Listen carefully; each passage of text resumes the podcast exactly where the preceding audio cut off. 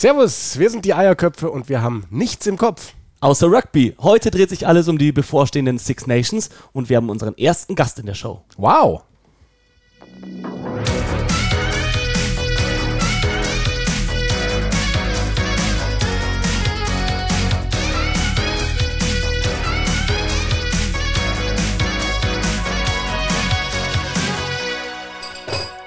Äh, sag mal, Simon, was machst denn du da? Bizeps Curls. Warum das bitte? Äh, ich weiß nicht, ob du es mitbekommen hast, aber ich bin morgen im Fernsehen. Ja, stimmt. Six Nations, Pro 7 Max. Und das auch noch aus dem Studio. Da musst du gut aussehen. Aber warum gehst du nicht wie jeder normale Mensch ins Fitnessstudio? Äh, konnte ich heute früh nicht. Normalerweise wäre ich heute früh gegangen, aber da lief Super Rugby. Erstes Wochenende der neuen Saison. Und das habe ich mir angeschaut. Ja, dann machen wir doch direkt einen kurzen Exkur Exkurs, bevor wir zum europäischen Rugby kommen. Super Rugby, die Superliga der Südhemisphäre. Ähm, wie war der Auftakt? Ja, super. Das erste Spiel Blues gegen die Chiefs.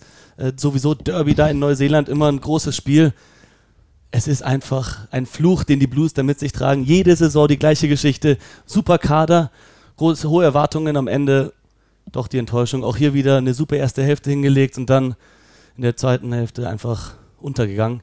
Aber man muss sagen, die Chiefs haben von der Bank einiges in Klasse gebracht. Die haben Aaron Cruden, Anton Leonard Brown, Anton Leonard Brown und Brad Webber in der zweiten Hälfte gebracht. Also alles All Blacks. Alles All Blacks und ja, damit kannst du ein Spiel schon drehen. Bei den Blues, ganz interessanter Spieler, Joe Marchant, englischer Nationalspieler, von den Harlequins ausgeliehen, hat sein Debüt gegeben auf der 13.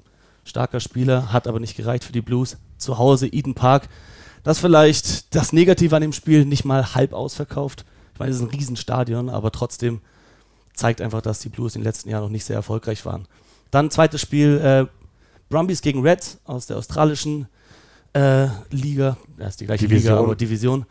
Ähm, enges Spiel, wirklich enges Spiel. Viele junge, neue Leute dabei, vor allem auf beiden Pe- Verbinderpositionen.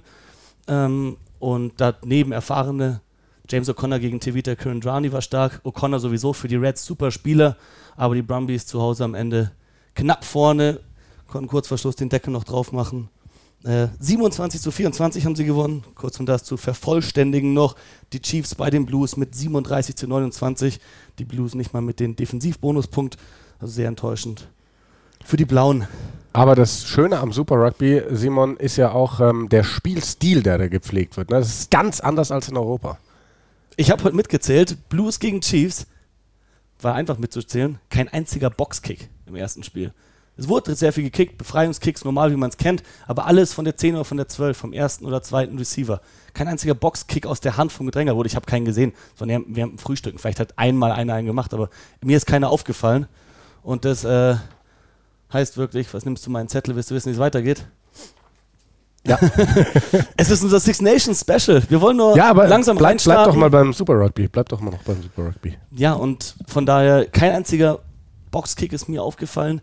Wenn sie versucht haben, den Ball rauszukicken, dann äh, von den anderen Spielern. Und das zeigt aber auch, dass sie da vielleicht nicht genug trainieren, also diese Exit-Plays. Und ganz oft auch, vor allem wenn du von weiter hinten kickst, der Kicker steht unter mehr Druck.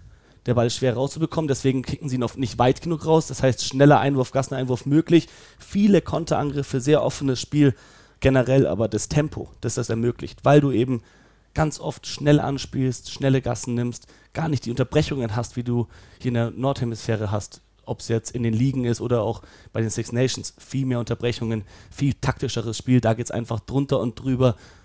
Kann ich jetzt nicht sagen, ob das besser oder schlechter ist. Es ist einfach eine andere Art Rugby zu spielen. Das ist super interessant. Naja, wenn, wenn du die Erfolge bei den Weltmeisterschaften siehst, wir hatten ein einziges Mal einen europäischen Weltmeister mit England 2003 und ansonsten immer nur Südhemisphäre. Also irgendwie scheint das schon einen Unterschied zu machen. Ja, aber dann andererseits der, der Spielstil bei einer WM zum Beispiel ist viel mehr wie der in Europa als der Das im stimmt, Faf de Klerk mit seinen ständigen Boxkicks, Ja. also der König, aber gut, der spielt halt auch in England, also das ist oft so eine Hybridform. Genau, ich, ich denke wahrscheinlich, also der, der Spielstil, weil man den beim Test Rugby auch öfters sieht, ist schon eher der, man versucht Ball und, und, und, und Raum gleichermaßen zu kontrollieren und auf die starke Verteidigung zu setzen und auf Fehler vom Gegner zu hoffen, um so im Angriff auch zu punkten. Aber in der Südhemisphäre zocken sie halt einfach noch gern. Da ist Spielstil ganz groß geschrieben, aber wenn sie dann mal in das Testumfeld kommen, können sie auch super schnell ähm, das umstellen. Und deshalb glaube ich auch, dass Trainer wie Russ Erasmus, der lange bei Munster war, so erfolgreich ist mit, äh, mit Südafrika, weil er eben auch diese, diese Mentalität aus Europa mitbringt und dieses, ja, doch äh, viel Kickspiel, viel Ballbesitz, viel äh, auch einfach Raum. Ähm, wenn wir von so einem Typen sprechen wie Joe Marchant, englischer Nationalspieler, der rübergeht in Super Rugby, das ist ein Weg, den sehr, sehr wenige gehen. Es sind sehr, sehr wenige Europäer, die den Sprung mal rüber schaffen. Eher der andere Weg, weil in Europa deutlich mehr Geld zu verdienen ist. Viele gehen dann nach ihrer Nationalmannschaftskarriere, ob es jetzt All Blacks sind oder Springboks oder Wallabies oder wer auch immer, dann nach Europa, um Geld zu verdienen. Aber was glaubst du, was wird so einem Joe Marchant das bringen, dass er Super Rugby spielt? Also das, das wird ihn ja weiterentwickeln. Ja, vor allem heißt es, dass Eddie Jones ihm das geraten hat, dass das seinem Spiel gut tun würde. Und ich denke, Joe Marchant ist unglücklich. Also es ist unglücklich für ihn, dass er nicht mehr zum Einsatz gekommen ist mit England.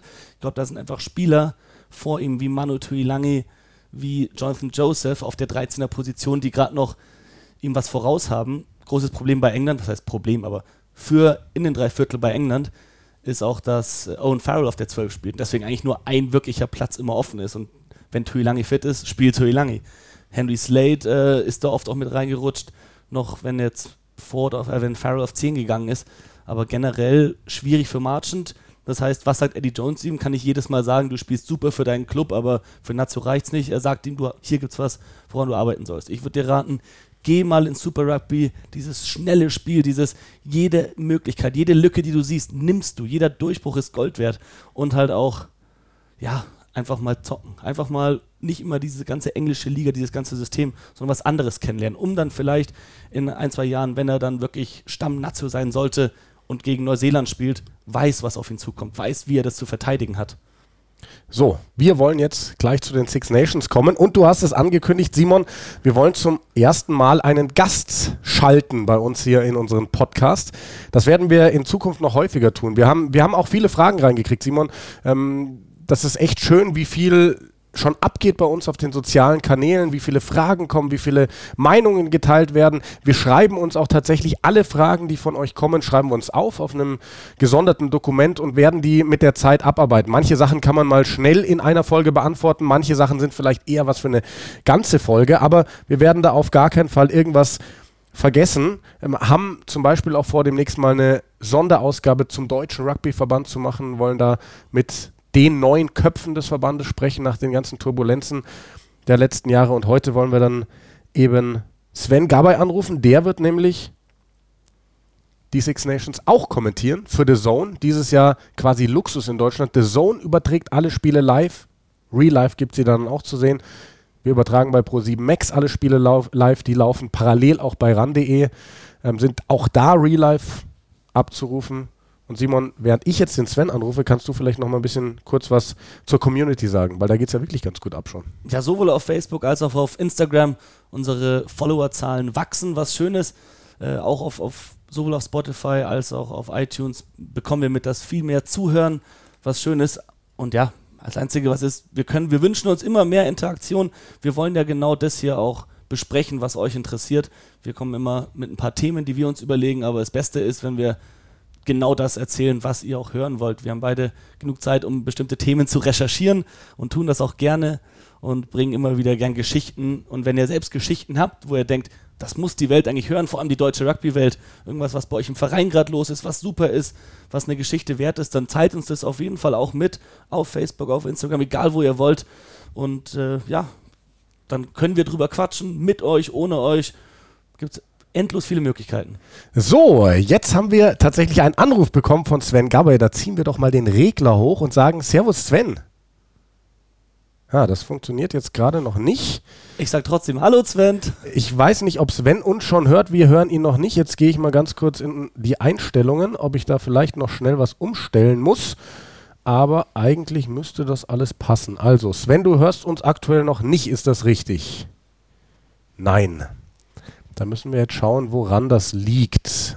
Wir sind verbunden bei Skype, aber wir hören Sven nicht. Eigentlich ist da alles verbunden. So, ich lege jetzt nochmal auf, Sven, falls du uns hörst und ruf dich an. So, jetzt habe ich aber hier zumindest das Auflegegeräusch gehört.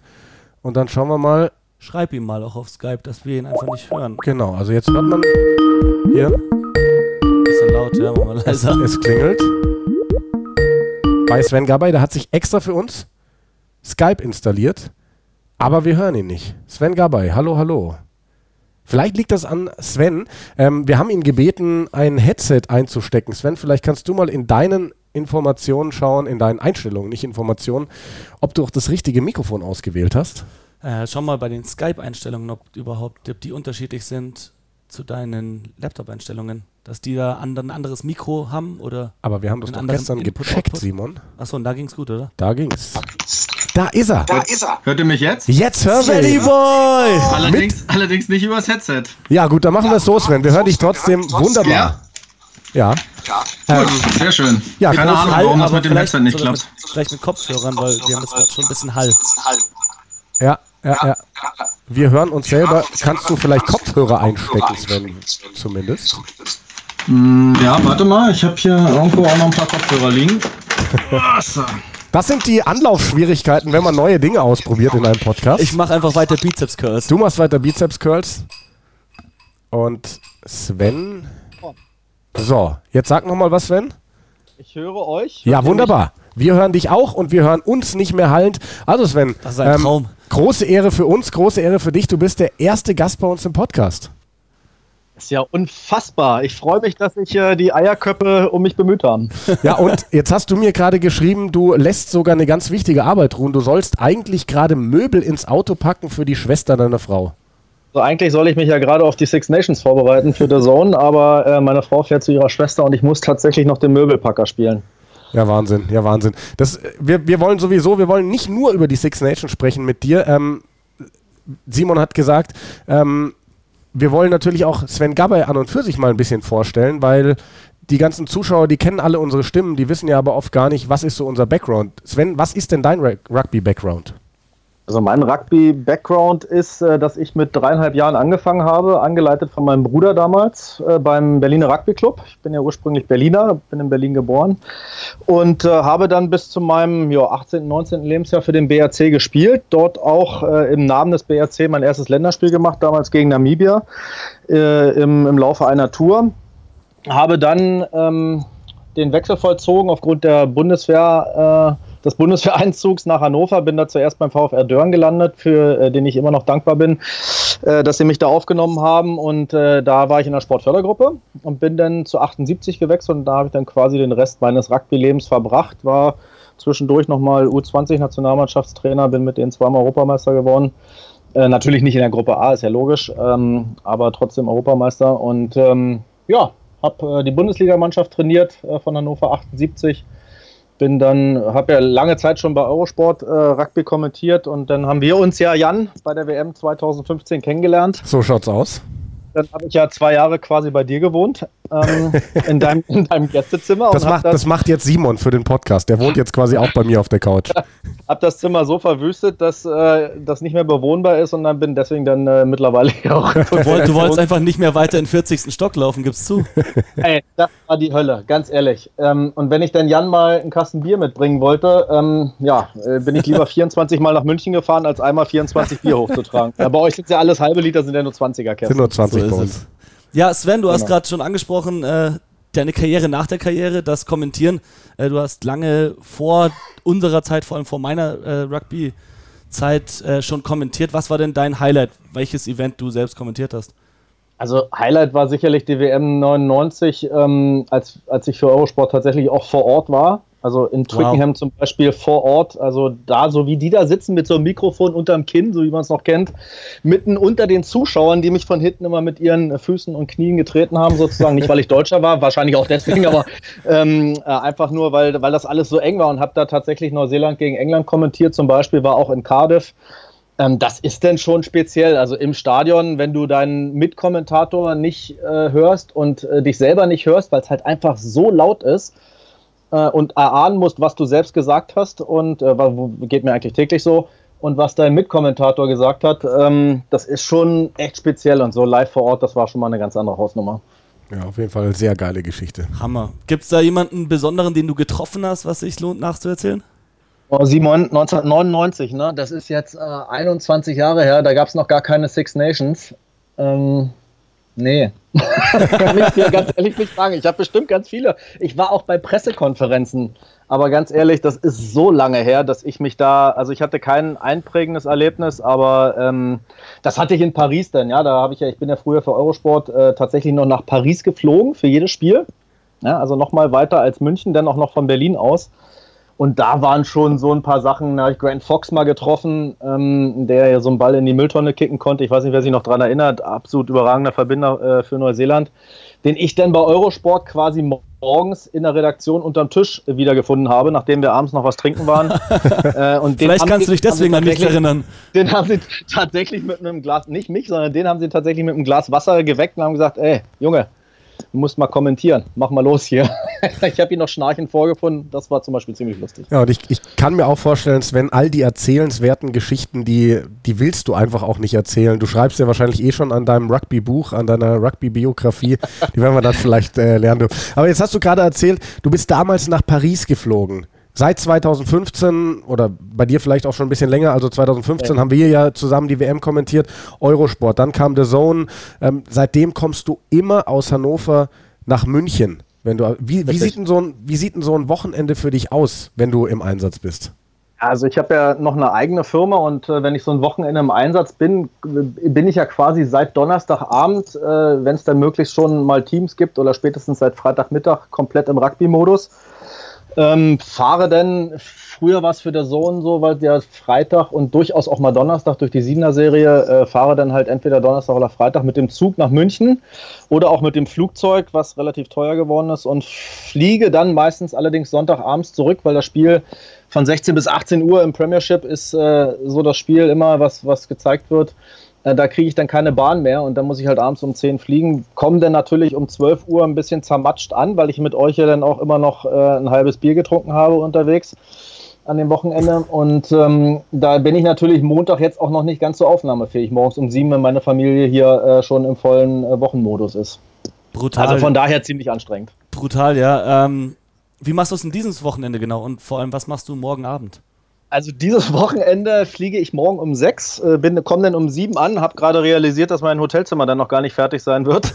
Das heißt, ich werde direkt zu der Zone fahren, mir dann einen leckeren Kaffee aus dieser Supermaschine im ersten Stock äh, ziehen und äh, noch ein bisschen Vorbereitung machen, bis ich dann wieder zurückfahre, äh, mein Hotel beziehe und dann nochmal wieder zu der Zone fahre. Also ähm, hatte ich jetzt nicht ganz so gut geplant, war aber auch etwas äh, überraschend, dass wir tatsächlich ja auch so viel zeigen dann über die Six Nations. Und nach dem zweiten Spiel, was machst du da?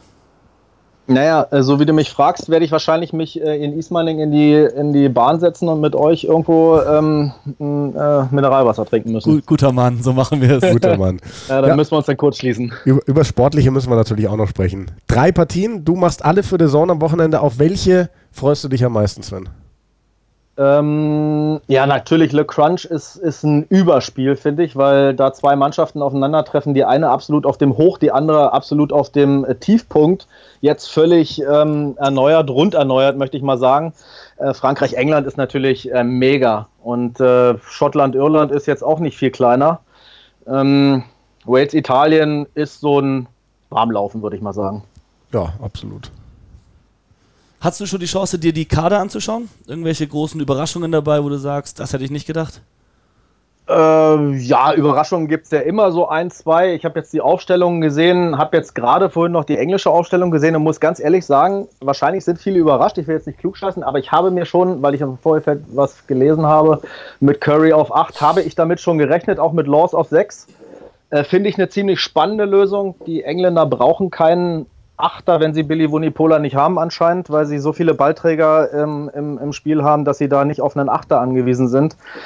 Ich bin gespannt, wie das funktioniert. Ähm, ja, hätte wie immer äh, gegenüber Eddie Jones sicherlich eine andere Aufstellung gewählt, aber naja, mein Gott. Ne? Spannend wird natürlich auch die Schlussposition die da neu besetzt wird. Und ähm, ja, also da werden wir mal schauen. Ich bin der Meinung, und da wage ich mich jetzt mal weit aus dem Fenster, weil man muss ja bei Six Nations immer mal eine andere Prognose haben, dass Frankreich das Ding gewinnt. Wow. Wow. Ja, genau. Also, und, also, also es ist wirklich eine gewagte Prognose, weil die haben ja wirklich 19 Spieler, die noch kein einziges Länderspiel haben. Ich muss mich aber auch, ich habe immer gesagt bisher, ähm, die gewinnen auf gar keinen Fall die Six Nations, weil die Mannschaft ist wahnsinnig jung und wahnsinnig uneingespielt. Wenn ich mir jetzt aber die Ja. erste Aufstellung anschaue, so uneingespielt ist diese Mannschaft gar nicht. Diese dritte Reihe hat so schon zusammengespielt. Die Hintermannschaft bis auf den neuen Schluss hat so auch zusammengespielt. Also gefährlich sind die alle mal. Definitiv. Sie spielen in einer der stärksten Ligen auf der Welt. Sie sind gefährlich. Und äh, wenn, wenn man eins ja von den Franzosen weiß, ist, dass man nie weiß, wie sie auftauchen. Das möchte ich jetzt schon gar nicht mehr ähm, bemühen, dieses Sprichwort. Aber diese ganzen jungen Spieler, die da spielen, die interessiert das halt einfach ein Furz, ob, ob, ob, ob du Erfahrung hast oder nicht. Die gehen da raus und spielen. Und wenn die Bock haben, füreinander zu spielen und wenn die Bock haben, äh, vier Jahre jetzt sich auf eine Heim-WM vorzubereiten und da richtig mal was vom Leder zu ziehen, dann glaube ich, dass die Mannschaft mit der Hintermannschaft so spielstark ist. Die Frage ist, ob sie mit der Brutalität im Sturm vorne äh, klarkommen. Ja, das hat ja Aber Eddie auch- Jones angekündigt, ne? Ja, Brutalität, ja. Aber auch da glaube ich, äh, wenn es um brutale Stürmer geht, bist du in der Top 14 einfach am richtigen Platz und die können das alle handeln. Ich glaube, das wird eine mega spielstarke Mannschaft und äh, wenn die morgen klicken schon, dann äh, kann das auch aufgrund des Kalenders, äh, den sie zu absolvieren haben, dieses Jahr durchaus das Turnier der Franzosen werden. Deswegen wage ich mich weit aus dem Fenster. Ähm, wir haben ja öfter mal bei Total Rugby da mitgemacht bei so einem äh, ähm, Tippspiel. Da habe ich ja auch immer bis zur Mitte relativ weit hinten gelegen und dann mich mit gewagten Prognosen hinten raus noch gerettet. Aber ähm, ja, weißt du, die spielen England zu Hause, die spielen ähm, Irland zu Hause und zwischendurch müssen sie halt nach Wales und Schottland. Das wird schon schwer, aber ich, warum nicht? Also ich traue denen eine ganze Menge zu. Ja, sehe ich ähnlich wie du, Sven. Vor allem, dass sie so viele junge Spieler reingeholt haben, ist eigentlich das Richtige. Bei dieser französischen Mentalität der letzten Jahre, dass sie da was Neues machen. Ganz anderes, ganz andere Sache bei Wales und bei Irland. Johnny Sexton und Alan Wynne Jones, die beiden Kapitäne, sind beide nicht mehr die Jüngsten. Ne? Da halten die Teams eher an ihren Legenden fest. Was ist für dich eher der richtige Weg? Also äh, auch da wage ich mich weit aus dem Fenster. Ich bin Johnny Sexton Freund, aber du kannst nicht einen 34-Jährigen zu Beginn eines Weltcup-Zyklus, äh, einen 34-jährigen Glaskörper zum Kapitän machen. Bin ich mir ganz sicher. Ich mag ihn. Ich finde es toll, wie er spielt. Jetzt war er auch noch verletzt. Das hat, der hat also kaum seit der WM gespielt. Du hast mit Ross Byrne einen, der da sicherlich in so eine Rolle reinwachsen muss. Ähm, jetzt, wo Joey Carberry verletzt ist. Ähm, ich weiß es nicht. Du brauchst den Kapitän auf dem Platz. Du weißt nicht, wie oft er auf dem Platz stehen wird. Der ist ein harter Hund, muss man auch dazu sagen. Ähm, man denkt ja immer, es ist so ein Weichei. Er ist ein absolut harter Hund. Spielt mit äh, gebrochener Hand, glaube ich, irgendwie noch den dritten Test gegen Neuseeland bei den British and Irish Lions. Also der kann schon was ab. Aber zukunftsweisend ist das sicherlich nicht.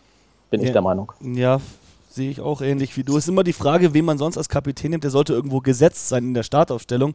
Und Johnny Sexton war das diese Saison oder ist es aktuell für mich eigentlich nicht. Die, durch die Verletzung von Carberry ist er vielleicht doch die erste Wahl, aber sowohl Ross Byrne als auch Billy Burns, der jetzt im Kader ist, die spielen super für ihren Club und es wäre mal die Chance gewesen, für Farrell auch was zu ändern. Aber wer wäre Ja. vielleicht für dich sonst ein Kandidat für die Kapitänsrolle bei Irland? Ja, also ein Ian Henderson ist sicherlich mittlerweile erfahren, ist, glaube ich, auch wenn er nicht verletzt ist, relativ gesetzt. Ansonsten ist es Conor Murray. Also äh, auch da muss ich ganz ehrlich sagen, gab es ja auch diese riesen, diese riesen äh, Diskussion, ob John Cooney spielen soll. Nein, das machst du nicht als Trainer. Ja, John Cooney, absolut geiler Spieler, top in Form. Aber du hast jemanden, der da seit acht Jahren auf der Position gesetzt ist. Den setzt du nicht einfach nur mal, weil, weil jetzt einer äh, eine super Saison spielt auf die Bank. Das kannst du nicht machen. Und für mich wäre Conor Murray der Kapitän. Ja, Jan war kurz weg. Du kannst äh, sagen, warum du kurz weg warst. Ja, es hat, äh, vielleicht hat man es im Hintergrund ein bisschen gehört, es hat geklingelt. Und jetzt bin ich außer Puste. Wir haben gerade eben bei Facebook und bei äh, Instagram dieses Foto gepostet von Simon, der in den vierten Stock zu mir hochgekommen ist. Jetzt bin ich dem Paketboten bis in den ersten Stock runter entgegengelaufen. Wir haben Post bekommen, im Endeffekt aus Österreich, aus Wien. Und zwar ähm, von Tobi, ein sehr netter Kerl, der T-Shirts designt. Und der hat unter anderem dieses Michelangelo Rugby Design, diesen Jesus mit dem Rugbyball, den ich letzten Sonntag getragen habe. Und mit dem habe ich in letzter Zeit ein bisschen hin und her geschrieben. Und er hat uns jetzt hier gerade netterweise sechs T-Shirts geschickt, Simon, mit Rugby-Bezug, die wir tragen werden bei Pro7 Max. Und ähm, wo wir sicherlich auch das ein oder andere T-Shirt verlosen werden hier über den Podcast. Getragen, ungewaschen. Uff, vielleicht nicht. Ja, super exciting. Wir mit unserem Influencer Live, das ist ja unfassbar. Ja. Dann hat Jan jetzt gar nicht mitbekommen, dass ich gerade Johnny Sexton demontiert habe. Ähm, ja, also ich, ich, ich hatte noch den Anfang mitbekommen, also so in Richtung Johnny Sexton. Ich, ähm, zu diesem Thema mit den, mit den älteren Spielern. Ähm, ich finde es auch teilweise schade und falsch eigentlich, wie du gesagt hast, wenn zum Beginn so eines neuen World Cup-Zyklus ähm, auf ältere Spieler zu setzen. Auf der anderen Seite wiederum müssen wir uns eigentlich auch freuen, dass es so ist, weil die Trainer, glaube ich, die Marschroute ausgegeben haben, die beste verfügbare Mannschaft zusammenzustellen. Und ich glaube, dass wir dadurch ein höheres Niveau bei den Six Nations sehen werden, als wir uns vielleicht insofern wünschen, dass wir gerne neue Talente sehen würden. Aber ich glaube wirklich, dass die Trainer ihre besten verfügbaren Mannschaften zusammengerufen haben. Wie siehst du das, Sven? Ja, als Trainer, und da äh, war ich ja nun selber auch lange Trainer, sowohl bei 78 als auch beim DRV, ist es halt einfach so, du willst ja Erfolg haben. Ja, und du willst nicht zu viel riskieren, was diesen Erfolg dann angeht. Da machst du vielleicht auf einer Position mal einen Wechsel, wo du sagst, okay. Aber gerade das ist halt, deswegen habe ich ja gesagt, also ich würde Cooney nicht äh, bringen, sondern würde Murray spielen lassen. Aber bei Sexton ist es halt so, was hast du von dem noch? Ja, du bist ihm vielleicht verpflichtet, weil er noch weitermachen möchte. Der Typ hat alles erreicht. Der hat, ich habe viermal einen Champions Cup gewonnen, der hat viermal die Pro 14 gewonnen, der hat dreimal die Six Nations gewonnen, ist Spieler des Jahres geworden. Den brauchst du höchstens. Ja, die WM um hat er Jungschen, nicht gewonnen. Um die Jung ja, die WM hat er. Der ist mies. So. Aber das ist so, ähm, du brauchst ihn als Mentor für die Jungen, sicherlich. Ja, und deswegen finde ich es eigentlich ganz gut, wenn der in der Halbzeit spielt und dann äh, Ross Byrne reinkommt. Aber so müsste es sein, ja. Ich finde auch, äh, gibt es ja bei Wales die Diskussion, jetzt äh, hätte dieser äh, Louis, äh, Reese Sammet oder wie er heißt, hätte er auch nicht spielen lassen. Aber in dem Moment, wo du so eine Probleme hast auf der Innenposition, ja, und George North nach innen ziehst, na dann musst du ihn bringen. Was hast du denn zu verlieren? Du spielst gegen Italien, hallo? Ja, da bin ich Also- tatsächlich auch ein bisschen überrascht, Das- dass, dass der nicht spielt am dann- Wochenende. Aber da, da da darf ist ich- die da Entscheidung, ob du einen reingrätschen? 29-jährigen Neuseeländer bringst oder einen 18-jährigen Waliser. Ja, Da ist doch die Entscheidung sofort gefallen, da brauche ich doch nicht lange drüber nachdenken. absolut deine Meinung. Was aber wahr ist, äh, Louis Rees Summit hat sich im Training verletzt. Er hat in den letzten zwei Wochen tatsächlich nur einen einzigen Tag trainiert. Was, Sven was, bekommt- was hast du Sven für bekommt Dinosaurier bei dir im Keller? Nein, das ist doch sein, sein, sein Move, wenn er eine Nachricht bekommt am Handy. Das ist mein, mein Wookie-WhatsApp. Ah, Wookie, ja. Da habe ich auch ein passendes T-Shirt mitbekommen, den Rugby Saurus nämlich. Das ist dann doch das T-Shirt eigentlich für Sven, oder? Eigentlich schon, ja. Ja. Nee, Ja, genau, also Louis Freundlich wie immer. Louis Rees Summit hat sich verletzt, ist auch zurück zu Gloucester gegangen letzte Woche zu seinem Club und hat effektiv Das muss nur- er ja. hat effektiv Das, das genau muss er ja, weil er, weil er halt äh, Engländer äh, oder beziehungsweise für einen englischen Club spielt. Habe ich auch gehört, dass er wenig trainiert hat, aber ganz ehrlich, Ja. also du bist der Trainer von Irland und ähm, du musst dich da an keine Regeln halten und dann äh, bring den Jungen. Ja. Also ist meine persönliche Meinung, auch wenn er wenig trainiert hat. Ähm, verletzt ist er nicht. Er hat halt nur weniger trainiert als die, die da sind. Ist irgendwo auch fair, kann ich auch verstehen, aber den musste bringen. ja, Trainer von Wales in dem Fall, äh, wenn ich dich korrigiere, sorry. Ah ja, Aber. Hm. ähm, ähnliche äh, Geschichte auch wieder. Was hältst du jetzt von Sergio Parisi? Der ist nicht im Kader von Italien, soll aber mindestens ein Heimspiel als Farewell bekommen. Ist das Habe aus sportlicher Sicht? habe ich eine ganz klare Meinung zu. Ganz ehrlich, so eine Geste hat beim Rugby nichts zu suchen. So gerne ich diesen, diesen Typen mag, ich liebe ihn, sie müssen wegkommen von ihm. Es ist jetzt äh, vier oder fünf Monate her, dass er sein letztes Spiel hätte machen sollen. Was bringt dir das jetzt? Also du bist ja da, ist ja kein, ist ja keine Charity-Aktion, so ein Six Nations. Äh, wenn er gut genug ist, dann lass ihn spielen, ja.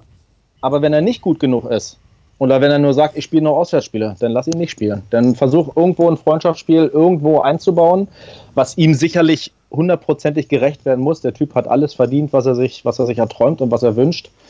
Aber äh, das ist für mich der falsche Weg.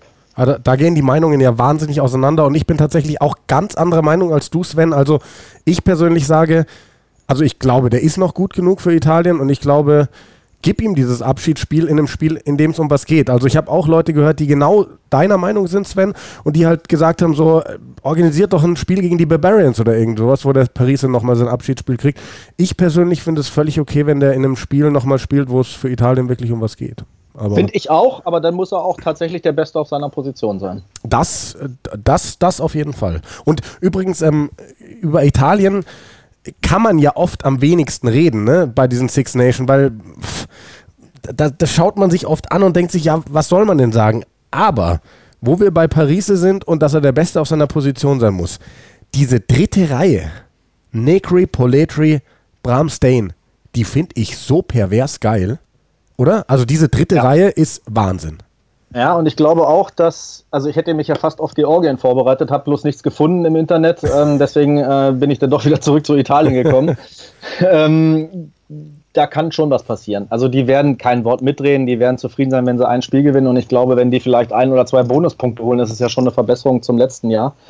Ähm, so muss man ja einfach realistisch auch sein. Die dritte Reihe ist das Prunkstück. Ich glaube, sie sind auch auf der, auf der Verbinderposition äh, ganz gut besetzt. Der Schluss ist, ähm, wenn er einen guten Tag hat, einer der besten, der Minozzi, der jetzt wieder spielt. Ja. Ähm, die Bank ist halt einfach furchtbar schlecht und ich habe fast die Befürchtung, dass es wieder so laufen wird wie die letzten Jahre. Sie halten 30, 40 Minuten mit, gerade am Anfang und gerade zu Hause. Und dann geht es halt den Bach runter. Und das ist halt, was mich unfassbar nervt an Italien. Und deswegen sind sie auch sehr schwer anzugucken. Ja. Also, wo, wo ich ein bisschen drauf hoffe, ist, dass sie jetzt ähm, auf diese, sag ich mal, auf dieses moderne Rugby-System gehen mit einem zweiten Verbinder auf der 12er-Position mit Carlo Canna. Der hat es selten gespielt, er hat es schon mal gespielt, auch bei, bei Zebre hat es selten gespielt, aber ich hoffe einfach, dass das so ein Zeichen dafür ist, dass sie Angriffsrugby spielen wollen, oder Simon? Ja, für mich, für mich zeigt es, wie sie spielen wollen. Nicht nur, also im Angriff natürlich, dann spielt man, aber dass sie halt nicht versuchen, wie normalerweise bei den Six Nations, es geht sehr viel auf Kontakt, es geht sehr viel über die Gainline. Sie werden eher versuchen, um den Gegner rumzukommen.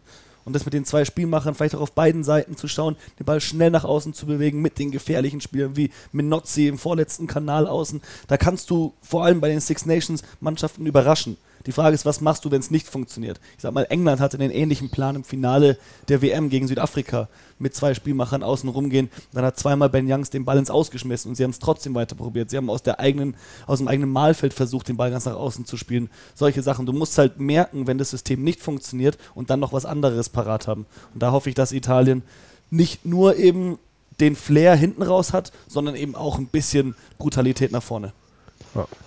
Eine Nation, über die wir, glaube ich, jetzt noch gar nicht groß gesprochen haben. Ähm, Schottland. Finn Russell, der Genickbruch, Sven, in deiner Sicht? Für diese Ähm, Mannschaft?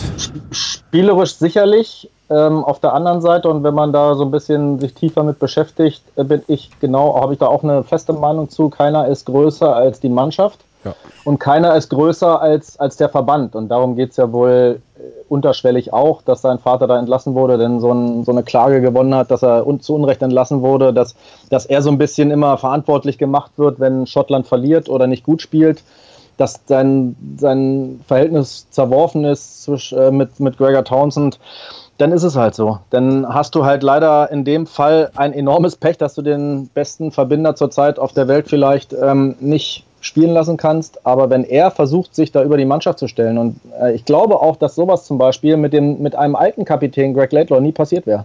Der wäre da unten in, in die Bar gegangen, hätte gesagt, pass mal auf, mein Freund, ich hau dich hier mit dem Kopf auf den Tisch und, und du hörst auf zu trinken oder du fährst halt nach Hause. Ja, und das ist, da, führt, da fehlen jetzt ein paar Führungspersonen. Ähm, Stuart Hock ist ein super Spieler, wird zu sehen sein, ob er da tatsächlich auch ein super Kapitän ist. Ich wünsche es ihm, finde den toll.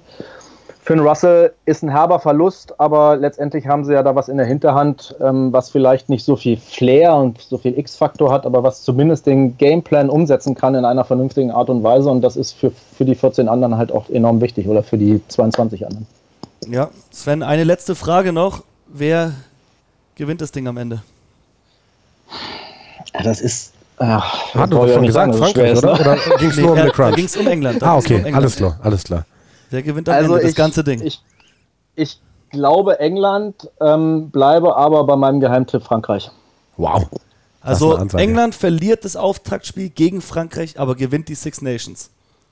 Nee, ich, ich meine, dass sie das Auftaktspiel auch vielleicht Also gewinnen. dein, dein Tipp Ich ist, glaube, dein Tipp ist äh, Frankreich. Ja, ja, mein Tipp ist Frankreich, Okay. aber insgeheim äh, führt, glaube ich, kein Weg an England vorbei. Die werden das wahrscheinlich auch in, in Paris gewinnen, aber ähm, man muss ja so ein bisschen außerhalb der Regeln mal denken und ich bin fest der Meinung, dass die Franzosen so verrückt sind, dass die hier auch äh, mindestens drei oder vier Spiele zusammenstricken, die vielleicht auch auf, in Folge da, darauf hindeuten könnten, dass man was gewinnen kann. Habe ich heute übrigens eine interessante Statistik zu gesehen. 2018 Irland Grand, Grand Slam Sieg mit dem Auftaktspiel in Paris gewonnen. 2019 Wales Grand Slam gewonnen mit dem Auftaktspiel in Paris gewonnen. Dieses Jahr hat England sein Auftaktspiel in Paris. Haben wir noch ein dickes Fragezeichen dahinter. Aber cool.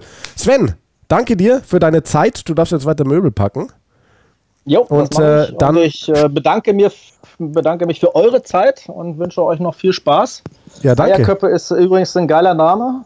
Ähm, die Musik kenne ich. Die Musik kenne ich auch noch, habe mal in meinen DVDs gekramt von 1972. Äh, ich glaube, der dritte Teil von einem Titel, den ich nicht näher benennen möchte. Habe ich da aber auch gefunden, ist ziemlich cool. Wow, wir dachten, die sei extra für uns komponiert worden. Komm, wir spielen sie mal kurz ein. Hörst du die auch dann, Sven? Ich hoffe. Ja. Ja. Und ähm, Ja, dann ähm, stehst du morgen schön früh auf, ne? Dann kommst du nach München und wenn wir fertig sind, alle mit kommentieren, dann Mineralwasser, wie du gesagt hast. Ja, ihr seid ja um die Ecke, also muss ich ja nicht mal nach Ismaning fahren. Zum S-Bahnhof ist mir eingefallen. Äh, da können wir uns ja irgendwie zusammen telefonieren dann. So schaut's Sehr aus. gerne. Das machen wir. Sven, viel Spaß beim Möbelpacken und bis morgen. Ciao, Danke. Okay, danke euch. Ciao. Ciao, ciao. Ja, das war Sven Gabay.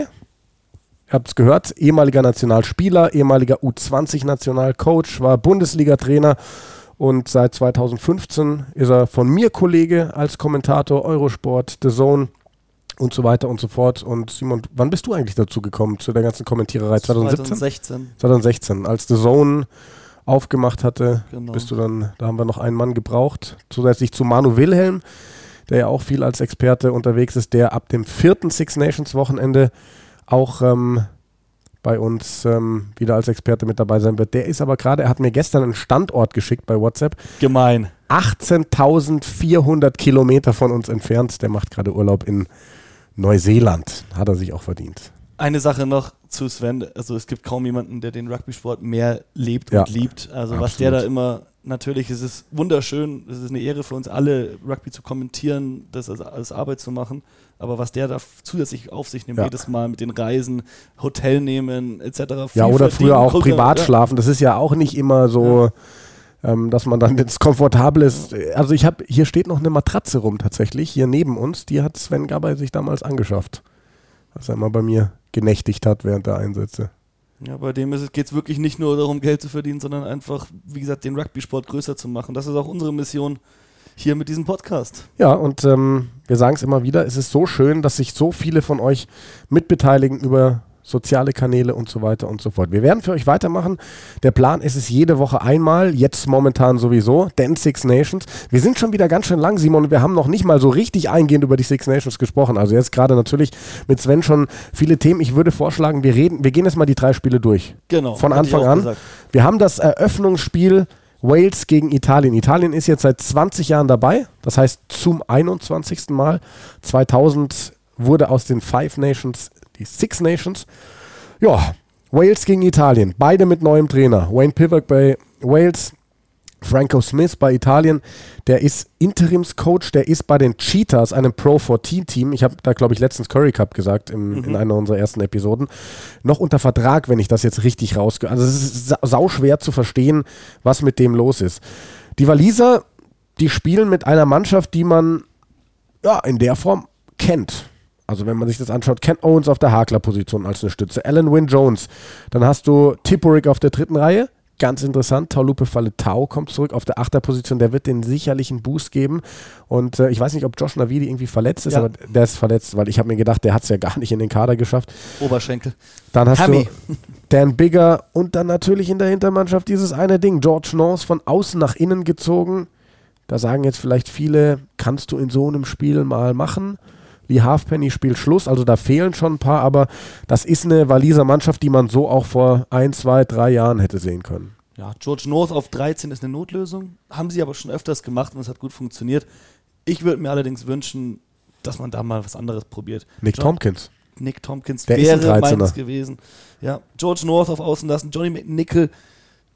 Ja, ist ein guter Spieler, aber dem jetzt sein Debüt zu geben vor Tompkins auf Außen, ich finde, lass doch den George North auf seiner Außenposition, wo er bei dir beim Auftaktspiel letztes Jahr zwei Versuche gelegt hat.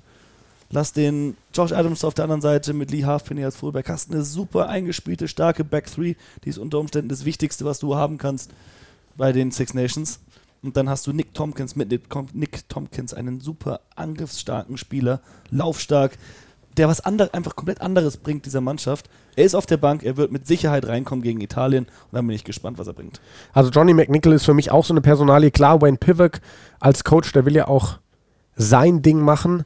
Aber jetzt einen 29-Jährigen in diesem WM-Zyklus rein. Ja, Der hat natürlich das Alter dann bei der nächsten WM, dass er eine WM drin hat. Ich verstehe es auch nicht ganz, aber das muss man den Trainern dann auch irgendwie so ein bisschen lassen. Ja, vor allem, weil sie Verletzungsprobleme noch und nöcher haben. Also ja, die haben wirklich Hintermannschaft. Viel.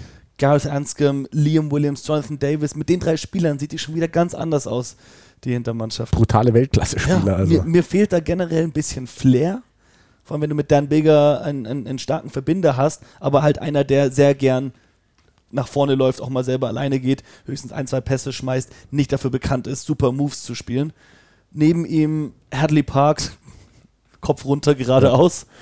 Und dann auf 13 George North, der macht auch Weltklasse-Spieler, der macht auch nicht mehr als Laufen. Also es wird den Italienern übrigens wehtun morgen. Ja. Parks und North auf innen Dreiviertel, Halleluja. Ja, Ganz spannend finde ich. Ähm, Carlo Canna, viel Spaß. Ja, Verbinderposition als Ersatz Jared Evans, ein mhm. ganz junger Kerl aus Cardiff 23, hat einmal für Wales bisher gespielt. Der kann sich jetzt bei den Six Nations vielleicht mal ein bisschen zeigen, weil der galt so als Herausforderer von Bigger, von Anscombe, von Patchell. Hat, wie gesagt, bisher erst ein Spiel bekommen, ist aber auch noch sehr jung. Ähm, könnte ein Mann für die Zukunft sein.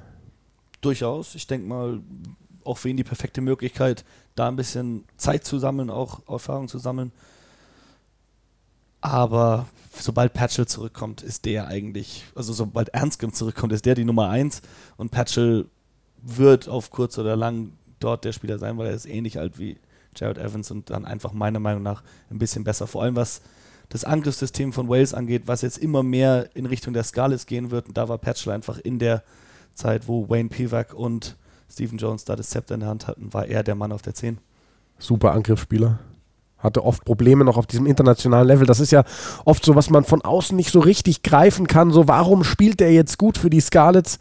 Warum kriegt das nicht umgesetzt, wenn er für Wales auf dem Platz steht? Es ist einfach eine andere Hausnummer, wenn du dann wirklich internationales Rugby spielst. Wir haben die Italiener schon ein bisschen angerissen, Simon. Eine Mannschaft, die sicherlich nur darum kämpfen kann, einen Sieg zu holen, irgendwie mal bei den Six Nations. Wahrscheinlich ist das Spiel der Spiele für Italien das Heimspiel gegen Schottland. Also da haben sie vermutlich die größte Chance. Kann man jetzt auch nur spekulieren. Ich finde, wie gesagt, die dritte Reihe sensationell geil. Sebastian Negri, Jake Polatry und Bram Stain, das sind brutal starke Ballträger. Aber ansonsten fehlt es mir in diesem Sturm einfach an, an der Unterstützung für die drei. Ja, gut, dass du jetzt Sturm sagst, weil ich finde, ab der Nummer 6 sieht es eigentlich Weltklasse aus. Das sind zwar auch natürlich ein Alessandro Sani sehr erfahren, aber Erfahrung ist nicht alles, haben wir heute im Podcast auch schon besprochen. Luca Bigi, dass der klasse ist, keine Frage. Aber ich glaube, Standardsituationen können ein Problem werden, Disziplin, Verteidigung. Aber was ist, sobald der Ball läuft, sobald ein offenes Spiel da ist, haben sie halt eine super dritte Reihe, eine super, eine super Hintermannschaft. Leute mit X-Factor. Matteo Minozzi hat Sven Gabel angesprochen. Der spielt gerade bei den Wasps. Der ist super drauf, legt Versuche noch und nöcher hat Lust am Spielen, hat Spaß daran. Das ist das Gefährlichste. Wenn du als Verteidiger dastehst, zwei gegen zwei, du bist der vorletzte Verteidiger, Minozzi bekommt den Ball, hat außen noch einen Leonardo Sato dabei, kann mit dir anstellen, was er will. Sobald er, solange er den Platz hat, super gefährlich. Ja. Auch äh, Callum Brayley auf der, auf der Gedrängerposition, super Spieler von Gloucester, der ihn auch wirklich. Ich glaube, der bringt sie weiter. Ja. ja. Und, also wenn ich ganz spannend finde von den ersten fünf, da muss ich aber auch sagen, also die ersten fünf sind nicht Six Nations tauglich in meinen Augen. Also klar, du hast es gesagt, Alessandro Zanni, der ist sehr erfahren und der hat auch seine guten Momente, aber daneben finde ich ganz spannend, dieser Nicolo Canone, der ist vielleicht, also in meinen Augen noch nicht so weit, jetzt wirklich die Mannschaft weiterzubringen. Der ist 21, wird, ähm, glaube ich, sein sein Debüt, sein Debüt geben. Und ich habe ich hab ein ganz lustiges Ding zu ihm rausgefunden, als er das erste Mal vor ziemlich genau einem Jahr in der Pro 14 starten durfte. Da hat Benetton Treviso 57 zu 7 gegen die Dragons gewonnen, also gegen ein walisisches Team. Es war der höchste italienische Sieg ever in der Pro 14 und der Mann hat bei seinem Startdebüt da zwei Versuche gelegt. Also der mag auf jeden Fall italienische Gegner. Könnte eine ähnliche Geschichte werden wie James Ryan bei Irland oder Murray Itoje bei, bei England was waren die jeweils eine Saison lang ungeschlagen mit der Nationalmannschaft? ja, das Schauen wird bei Nicolo Canone wahrscheinlich nicht passieren. Schauen wir mal. Noch ist alles möglich. Morgen geht's los. Ja, also das ist das Auftaktspiel. Auch wenn wir Italien jetzt relativ chancenlos sehen, schauen wir mal. Lassen wir uns gerne positiv überraschen. Das zweite Spiel am morgigen Tage heißt dann Irland gegen Schottland. Ja, Irland, haben wir auch eben angerissen. Ich weiß noch nicht so ganz, was ich aus dieser Mannschaft machen soll. Es ist für mich irgendwie so, als würde sich Andy Farrell nicht trauen, so einen richtigen Umbruch zu machen, sondern als würde den so ganz langsam ranführen wollen. Weißt du, was die einzige Umstellung wäre, die Joe Schmidt machen will zu der, zu der Aufstellung? Die einzige Umstellung, die Joe Schmidt der machen einzig, würde, einzige Unterschied zu einem Joe Schmidt-Team hier. wahrscheinlich würde er CJ Stander auf der 8 starten lassen und Kalen Doris als einen der zwei Flanker. Oder, Kalen oder vielleicht, der Bank oder vielleicht Peter auf Peter der O'Mahony, ja. Also das, das wäre das Einzige. Und aber auch da finde ich, das kann man jetzt einerseits sagen, ja, langweilig von Farrell, aber andererseits, wir haben letztes Mal über diesen irischen Weg gesprochen, wie sie über die äh, Provinzen den Weg zur Nationalmannschaft finden. Und Kalen Doris, der bei Leinster fantastisch spielt, die Chance zu geben, sein Debüt auf der 8 zu geben. Ich meine, das ist ein Trikot, das mit der Nummer 8, das seit Jamie Heaslip niemand so fest hatte. Stander hat gespielt, Conan hat gespielt, aber du hast nie gesagt, ja, das ist unsere 8. Und wenn da jetzt einer von Leinster kommt mit Kalen Doris und sagt, das ist jetzt meins, ja. Also stelle ich, mir- stell ich mir gut vor. Kann ich mir Habe hab ich mir dann gestern auch überlegt. Also Kalen Doris wäre schön, wenn das mal wieder so eine richtige Ära als Achter bei Irland wird, weil ich finde, dass es eben seit, seit Heaslip keine Ära mehr auf der Position gegeben hat.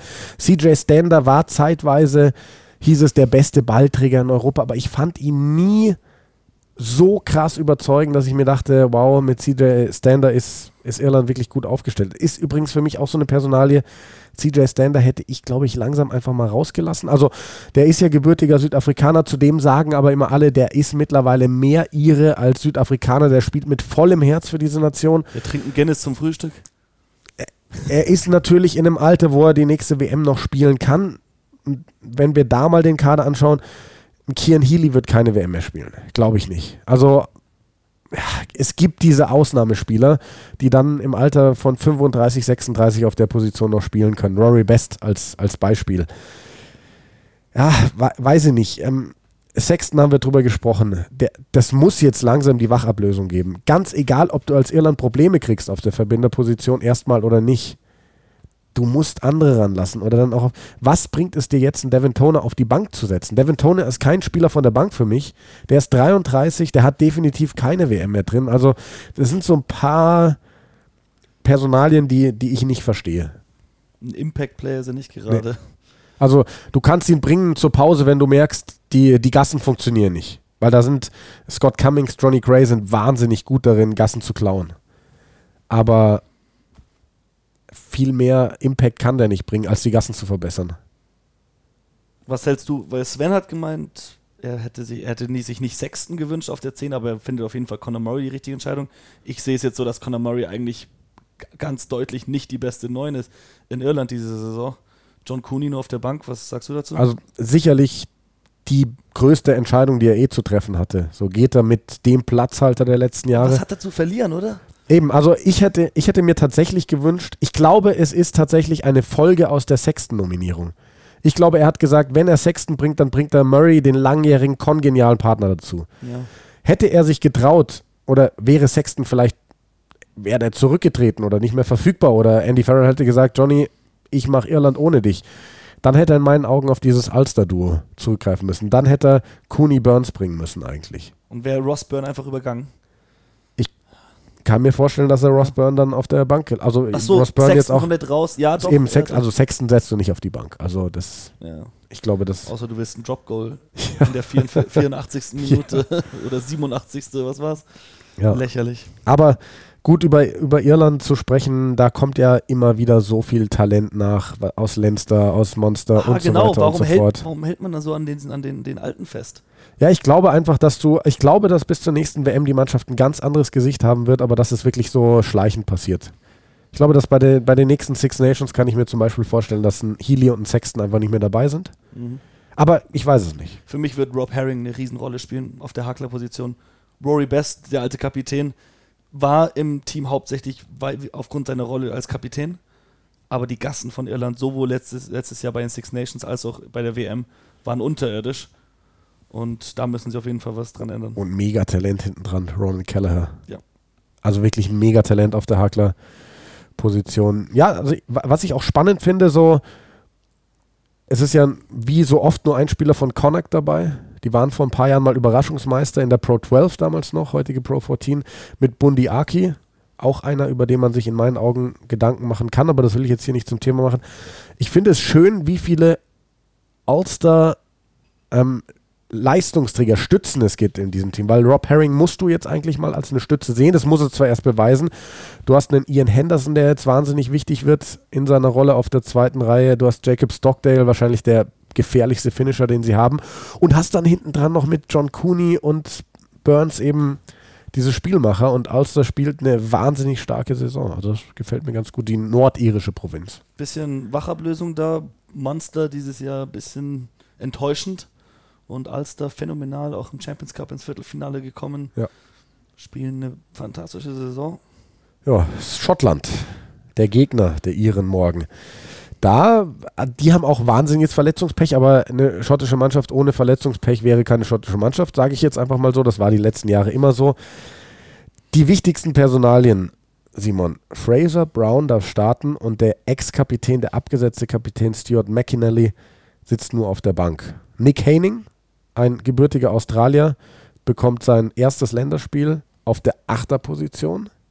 Adam Hastings ersetzt auf der Verbinderposition Finn Russell. Und ja, das sind eigentlich mal so die, die wichtigsten Personalien vorneweg. Und für mich erklärt vor allem die McInally-Entscheidung, warum Stuart Hawkins der Kapitän ist. Wenn McInallys Platz nicht von Anfang an gesichert war, wenn er in Gregor Townsends Augen nur der zweitbeste Hakler im Land ist gerade, dann ist er auch kein Kapitän. Kapitän muss jemand sein, der der erste Mann auf dem, auf dem Teamsheet ist oder einer der ersten, der sicher seinen Platz hat. Und bei Schottland ist es ganz klar Stuart Hogg. Ja. Ansonsten, ja, ich glaube, Nick Haining, schön für ihn, dass er sein Debüt gibt mit 29 Jahren, aber es ist äh, den Verletzungen äh, Ja. zu Schulde. Also ich glaube nicht, dass er eine große Rolle spielen würde, wenn äh, Blade Thompson, Magnus Bradbury und Matt Ferguson fit wären. Also Ja, auch wenn du auf der Bank schaust, Ersatz dritte Reihe, Colonel de Bria, auch gebürtiger Südafrikaner, der in England spielt. Oida Duprier, sorry, dass ich unterbreche. Ich habe mir den heute, habe ich mir eine Geschichte über ihn durchgelesen. Der hatte ein Kehlkopftrauma 2018. Hast du das mitbekommen? Nee. Das ist, der ist zwar schon länger wieder für Worcester im, im, im Spiel, aber jetzt sein erstes Mal für Schottland seitdem. Ah, das 2018 erklärt, warum er so lange von der. Ich, ich habe nur gesehen, der war so lange von der Bildfläche verschwunden für Schottland. Kehlkopftrauma. Der konnte, also in einem Spiel, in seinem, in seinem Debüt im September 2018, sein Debüt für Worcester gegen Wasps Schuh oder Knie von äh, Joe Lonsbury gegen Kehlkopf bekommen. Äh, Kehlkopfriss oder weiß nicht, was es dann ist, ein Trauma. Äh, der konnte einen Monat lang nicht sprechen, musste durch einen Schlauch in seine Nase, musste der essen. Das sind ganz gefährliche Verletzungen. Habe ich, ich mache ja beruflich auch Eishockey nebenbei und ja, oh, klar. Torhüter gab es mal den, den Fall, dass einer einen Schuss auf, auf den Kehlkopf bekommen hat und es war, glaube ich, das Gästeteam und hätte der Mannschaftsarzt vom Heimteam nicht so gut reagiert, wäre der vermutlich sogar gestorben. Also das ist ganz gefährlich, wenn du so äh, richtig massiv was auf den Kehlkopf bekommst. Aber umso schöner, dass er wieder dabei ist. Hammer. Wenn der da zurückkommt von der Bank, zurück ins Test-Rugby, dann ist das mit Sicherheit eine Riesengeschichte. Ja. So, ich finde, die, die Hintermannschaft sieht durchaus vielversprechend aus bei den Schotten. Also Ali Price finde ich einen geilen Gedrängehalb, der macht Dampf, der ist schnell, der ist unberechenbar. Adam Hastings, ähm, ich bin großer Fan von ihm, der, der Sohn des legendären Gavin Hastings. Und dann, also Sam Johnson, Hugh Jones innen ist, glaube ich, das Beste, was Schottland momentan so aufbieten kann. Kann man sich vielleicht überlegen, Rory Hutchinson, hat der mal eine Chance verdient, der sitzt auf der Bank. Kinghorn, Maitland, Hawk als Back 3, das ist das Beste, was Schottland, glaube ich, aufbieten kann. Also, Hugh, ja, bei Hugh Jones Darcy fehlt mir ein Graham bisschen- vielleicht noch. Ja, bei Hugh Jones fehlt mir ein bisschen die Konstanz, ehrlich gesagt. Der hat super Spiele, hat aber auch Spiele, wo er komplett verschwindet. Hutchinson habe ich bisher noch kein einziges schlechtes Spiel von ihm gesehen. Weder für Saints noch für Schottland in der WM-Vorbereitung. Ja, hätte ich cool gefunden, wenn er von Anfang an rangekommen wäre. So bekommt er seine Chance von der Bank. Wunderbarer Spieler. Äh, aber Hugh Jones natürlich auch. Ich meine, das ist der Mann, der Einer der wenigen Europäer, die im Super Rugby gespielt haben. Ja. Und der auch England auseinandergenommen hat. Ich erinnere mich vor, an das Spiel. Vor zwei Jahren, ja. Apropos, das wird auch spannend. Äh, Kolkata Calcutta Cup. England gegen Zweiter, Schottland. zweiter Spieltag schon. Nach diesem Wahnsinnsspiel letztes Jahr, als die Engländer 31-0 führten und dann Schottland das Spiel drehte zum 38-31, am Ende 38-38. Hoffentlich kriegen wir sowas Geiles dieses Jahr. ich als. England-Fan sage hoffentlich nicht. Erste Hälfte gerne, zweite Hälfte mal schauen. Oder es wird halt einfach so ein klassischer Calcutta Cup in Schottland. Es wird übelst regnen und es geht am Ende 9 zu 5 aus. Ja. Ich sage noch nicht für wen. Schauen wir doch Für mal. England. Wir sind auch bei England angekommen. Frankreich gegen England, Le Crunch. Wir haben ja auch damit Sven Gabay drüber gesprochen, diese französische Mannschaft, bei der kein Mensch sagen kann, was du von ihr erwarten kannst. Ich habe mir das jetzt mal angeschaut. Also ich muss auch da sagen, ich weiß noch nicht so ganz, was ich mit den Tide 5 nennt man das, glaube ich, ne? Die, die ersten fünf ähm, anfangen soll. So, ich bin ein Riesenfan von Julien Marchand, dem Hakler, der jetzt hier den, den Start bekommt. Zweite Reihe Leroux Willemse. Ist das Weltklasse, Simon? Oder haben Sie da ein Problem? Also ich Weltklasse noch nicht. Ich glaube aber Sicherheit ein bisschen, was das angeht. Auch der Name sagt, Südafrikaner gebürtiger, jemand, der vielleicht nicht so sehr auch äh, mit, mit, mit, dem Herz dabei ist, was jetzt nicht mal negativ ist in dem Fall, sondern dass er auch den Kopf mehr nutzt. Vor allem in der Gasse. Ein kühler Kopf ist sehr viel wert. Und der Mann, den er ersetzt, in dem Fall Sebastian Varmaina, war das Gegenteil davon. Und deswegen denke ich nicht unbedingt, dass es schlecht ist. Ist es Weltklasse? Das werden wir sehen. Ich glaube, du brauchst nicht unbedingt einen Weltklasse-Spieler in der zweiten Reihe. Du brauchst jemanden, der seinen Job wirklich macht. Die Weltklasse. Aber ist das dann nicht Frankreich. Weltklasse, wenn du deinen Job machst? Ja. Ja. Es ist immer das ganze Team. Ja. Immer das ganze Team. Und bei einer Hintermannschaft, wie die, die Frankreich da hat, reicht es, wenn der Sturm seine Arbeit richtig macht, die Disziplin gut ist, man keine Straftritte kassiert, man die seine guten Feldpositionen nicht einfach herschenkt durch dumme Aktionen, wie von Warmaina, sowohl, also zweimal gegen Wales in 2019, sowohl bei den Six Nations als auch bei der WM. Ja. Ich, ja. Dritte Reihe finde ich gut. François Cross, Charles Olivon, der neue Kapitän und Greg Aldrit, die haben so auch schon zusammengespielt. Ähm, ist mir durch Zufall aufgefallen, weil ich ein WM-Vorbereitungsspiel kommentiert habe von Frankreich gegen Schottland. Und da haben sie auch mit dieser dritten Reihe gespielt. Und äh, dementsprechend fällt auch so ein bisschen das, was ich bisher immer gesagt hatte zu den Franzosen, dass diese Mannschaft so wahnsinnig uneingespielt ist, eigentlich wieder so ein bisschen weg. Diese dritte Reihe kennt sich, die haben schon so zusammengespielt und die Hintermannschaft kennt sich auch. Also die Hintermannschaft ist ja eine in Form Hintermannschaft, dass es kracht. Dupont, Intermark, diese zwei Youngster als Spielmacher. Penot, noch so ein Youngster, genialer Spieler, gilt auch für Fiku und Wakatawa. Dazu Teddy Thomas und als unbeschriebenes Blatt der, der Neuling Anthony Boutier. Ah, Das ist schon geil. Das ist super. Und bei Frankreich geht es wirklich um Selbstbewusstsein. Das sind Spieler, nicht viele von denen haben schon, haben die ganzen Jahre, die ganzen letzten Jahre Six Nations mitbekommen, mit den ganzen Enttäuschungen. Es sind zum größten Teil recht neue Spieler mit super viel Talent, die in den Clubs fantastisches Rugby spielen. Denen jetzt die Chance geben, Six Nations, natürlich haben die auch mitbekommen, dass da Frankreich in den letzten Jahren nicht wirklich gut gespielt hat. Aber jetzt kommt ein Sean Edwards. Ein Sean Edwards kennt die anderen Nationen in- und auswendig. Der neue Defensivcoach, der Grand Slam Defensivcoach von Wales war. selbstgebürtiger Engländer, hat jahrelang mit Warren Gatland zuerst bei den Wasps gearbeitet, dann zusammen mit ihm äh, die walisische Nationalmannschaft übernommen. Der kann ihnen Selbstvertrauen geben. Der kann ihnen anzeigen, hey, England spielt so. Die werden hier versuchen, erste Gasse, Manu, Manu Tuilangi auf Crash, danach ein großer Stürmer, vermutlich Courtney Lewis, der kommt rum, greift auf der offenen Seite an und von da an spielen sie die auf die Hintermannschaft. Und wenn sie das wissen und wenn er ihn einprägt und dann vor allem, wenn der Ball auf die Hintermannschaft kommt, dann müsst ihr zusammenbleiben. Da darf nicht einer vorschießen, dann müsst ihr zusammen hochgehen und zusammen nach außen drücken. Und wenn sie das hinbekommen, dann ist England nicht so stark im Angriff. Man muss sie halt individuell stoppen. Man muss sie daran hindern, über die Gainline zu kommen und man darf bei diesem strukturierten englischen Angriffsspiel sich nicht dazu hinreißen lassen, blöde Fehler zu machen. Und ich glaube, da ist Sean Edwards der perfekte Defensivcoach, um die französische Mannschaft dahin zu bekommen. Spannendes junges Team, allgemein, auch wenn wir auf die Bank schauen. Demba Bamba, zweifacher, also der war U20-Weltmeister, Six Nations-Sieger in der U20 2018. Wir haben Boris Palou, der neu ist, Cameron Woki, der neu ist. Wir haben den jungen Mathieu Jalibert, der hat schon ein Länderspiel, den habe ich als 19-jährigen Verbinder mal kommentiert im europäischen Wettbewerb. Der hat dieses Spiel an sich gerissen. Also da kommt so viel Talent. Ich frage mich halt nur, wenn es so ein typisches Frankreich-Spiel wird. Die legen übelst los. Zu Hause vor heimischem Publikum gegen England legen den drei Versuche in der ersten Hälfte hin kommt dann ein bisschen ins Schwimmen in der zweiten, kassieren zwei Versuche und noch einen Straftritt. Und dann, wen von der Bank bringst du, um da Sicherheit und Ruhe reinzubringen? Und diese, diese, diese, diese Abwärtsspirale aufzuhalten. Das fehlt mir da vielleicht. Das haben sie bei der WM gegen Argentinien geschafft mit Camille Lopez von der Bank. Die haben sie gebracht, wo es nicht gut lief, und er hat ihn am Ende hat er ihnen die drei Punkte geholt, die das Spiel gewonnen haben.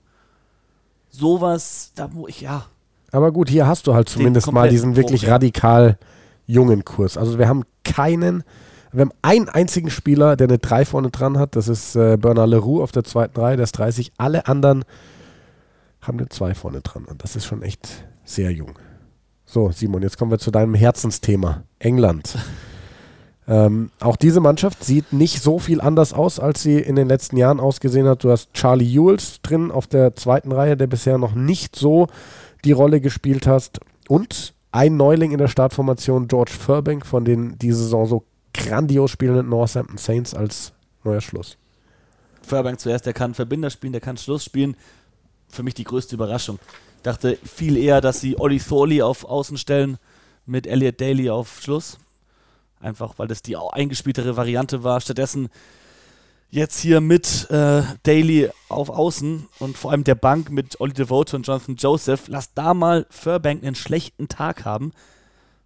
Wie, wie, wie ersetzt du den? Also für mich, äh, Daly dann auf Schluss zu spielen, das wäre irgendwie ein Eigentor, weil dann kannst du ihn auch von Anfang an spielen lassen. Furbank muss einen guten Tag haben, damit dieses Experiment für Eddie Jones äh, gut ausgeht. Ansonsten im Sturm hat der englische Headcoach, der Eddie, gemeint, es gibt keine Achter mehr.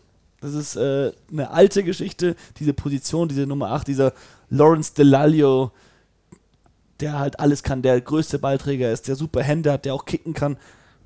In einer Person brauchst du es nicht mehr. Du brauchst es gut verteilt über die gesamte dritte Reihe. Und im Endeffekt spielen sie wie so oft mit fünf dritte Reihe Stürmern. Also Charlie Ewells, weiß nicht, aber Mario Itoje ist dritte find, Reihe. Ja. Ähm, Courtney Laws ist eher fast noch zweite Reihe als dritte Reihe. Der spielt auf der 6, aber man sieht schon, es ist so fließend, so dieser Übergang zwischen zweiter und dritte Reihe. So ist es. Charlie Hughes wird im Angriff vermutlich eine ähnliche Rolle übernehmen wie normalerweise Vunipola. Der ist auch ein richtiger Brocken. Der wird es über die Gainline bringen. In der Verteidigung ist ein Courtney Laws in der dritten Reihe wahrscheinlich mehr wert als ein äh, Tuilangi, weil der nicht, nicht Tuilangi, äh, Vunipola. Billy Vunipola, weil der halt wo Tackle, die Pole oft nicht so tackles, schnell rauskommt ja. und Courtney Los ist jederzeit da, kann mir auch äh, gut vorstellen, dass sie nicht strikt damit spielen werden, dass Curry immer auf der Achterposition steht, sondern dass sie je nachdem, wo das Gedränge ist, ob Angriff, ob Verteidigung, wechseln und dann auch mal Laws auf die Position geht. Und vor allem, wenn Ludlam reinkommt, dass der die Position dann übernehmen wird. Aber ansonsten mit Underhill und Curry hast du brutale Tackler, keine Frage. Äh, also diese englische Mannschaft ist für mich eigentlich der Top-Favorit, weil sie sind Vize-Weltmeister. Es hat sich wirklich nicht viel verändert personell. Die kennen ihren Trainer, die spielen seit vier Jahren seine Philosophie. Also, ja. Luca und Dicky spielt zurzeit super. Ich dachte, dass er vielleicht von Anfang an spielen würde. Der hatte allerdings den Todesfall in der Familie unter der Woche, deswegen war er auch abgereist aus Portugal aus dem Trainingslager, kam dann heute rechtzeitig wieder zurück zum Team, um in die Aufstellung zu kommen, aber eben nur auf der Bank. Deswegen Jamie George. Ansonsten äh, Marco Vunipola hat sich am Auge verletzt im Training, deswegen fängt Joe Mahler an. Finde ich in, der, in dem Fall gar nicht so schlimm, weil das bedeutet, dass Alice Gensch auf der Bank sitzt. Und ich finde, Gensch ist jemand, der sehr viel Pech hatte, dass er nicht mehr gespielt hat in letzter Zeit, weil eben mit Marco Vunipola der wahrscheinlich beste Loose-Head-Prop der Welt vor ihm war immer ja, okay, jetzt werden alle sagen Beast, aber in Europa zumindest, Marco Vunipola hatte Besten. eine super Zeit. Und Joe Mahler kam jetzt wieder zurück, hat nach, seinen, nach seinem Pausejahr zurück zur WM und Alice Gensch wurde die Chance geraubt, im World Cup-Finale zu spielen. Ja. Deswegen gönne ich ihm hundertfach, dass er hier in der Aufstellung steht. Ansonsten die anderen Themen wie zwei alte Neune haben wir schon besprochen. Ja. Haben noch einen Neuling auf der Bank, auch auf der ersten Reihe, Will Stewart aus Bath. Ähm, ganz spannender junger Kerl, der ist von den Wasps nach Bath gewechselt ja. und hat da echt nochmal einen Schritt nach vorne gemacht. Ja, ich denke, also vielleicht dann abschließend nochmal. Wie schätzt du denn, also ich wurde gebeten von äh, ran.de, von der Online-Redaktion, ich habe noch gar nicht geschaut, ob dieser Artikel online ist, mal zu jeder Nation mh, mm, einfach ganz kurz meine Meinung zu sagen, wie werden die Six Nations für die laufen und prozentuale Siegchancen zu verteilen. Und ich lege jetzt einfach mal vor, was ich da gesagt habe und dann bin ich gespannt, was du dazu sagst. Für mich sind die zwei leichten Top-Favoriten Wales und England, denen habe ich jeweils 30% Siegchance gegeben weil ja, es hat sich bei beiden nicht viel geändert. Wales ist der Titelverteidiger, Grand Slam geworden. Die sind vorne mit dabei. Irland habe ich, ähm, weil da für mich ein paar Fragezeichen mehr sind als bei den Nationen, 25% Siegwahrscheinlichkeit ähm, gegeben, also knapp dahinter. Und dann geht schon wirklich rasant nach unten. Frankreich habe ich 10% gegeben, sind eine Wundertüte. Ich traue dieser jungen Mannschaft noch nicht zu, wirklich konstante Six Nations zu spielen und am Ende auf Platz 1 zu stehen. Schottland nach der Erfahrung der letzten Jahre, nach diesem Finn Russell-Skandal, habe ich noch 5% gegeben. Die können auch jeden schlagen, theoretisch. Aber ich glaube nicht dran, dass die Six Nations gewinnen können. Und Italien habe ich 0% gegeben, weil bei Italien äh, wäre es für mich schon stark, wenn die ein Spiel gewinnen. So, jetzt bist du dran. Äh, ich hätte einfach aufgrund der Kader und auch vor allem aufgrund der Form in den Clubteams, auf der, aufgrund der Form der Clubteams, hätte ich gesagt, Irland gewinnt es. Allerdings, Six Nations, Heimvorteil ist riesig. Das ja. sehen wir jedes Jahr, ja. wie brutal das ist, was es, was es den Teams für einen Vorteil gibt. Und wenn man sich den Heimvorteil anschaut, bin ich bei dem, was Sven Gaber zwar jetzt am Ende nicht gesagt hat, aber eigentlich denkt, dass Frankreich gegen England gewinnt, das Auftaktspiel, aber England die Six Nations gewinnt. Okay weil England hat die anderen Favoriten mit Wales und Irland zu Hause. Ich denke, Frankreich ist durchaus dazu in der Lage, England zu schlagen, aber Frankreich wird niemals die Six Nations gewinnen. Die werden Auswärtsspiele, vor allem bei, bei, bei Irland, werden sie nicht schaffen. Auch bei, bei Wales nicht. Und dann haben sie zwar England geschlagen, aber England wird alle anderen vier Spiele gewinnen. Und am Ende finde ich, denke ich, hoffe ich, die Six Nations holen. Das, das Schöne ist ja, jedes Jahr vor den Six Nations. Also bei mir ist es so, stelle ich eine Prognose und am Ende ist alles anders, als ich erwartet habe. Von und daher sagst du, sagst du jedes Mal, es gibt keinen Grand Slam und dann gab es die letzten beiden Male Grand Slam. Ja, habe ich auch einfach nicht dran gedacht. Ja. Also gerade an Wales habe ich letztes Jahr wirklich nicht geglaubt, aber boah, was die Wäre auch fast nicht so gekommen. Erster Spieltag. Ja.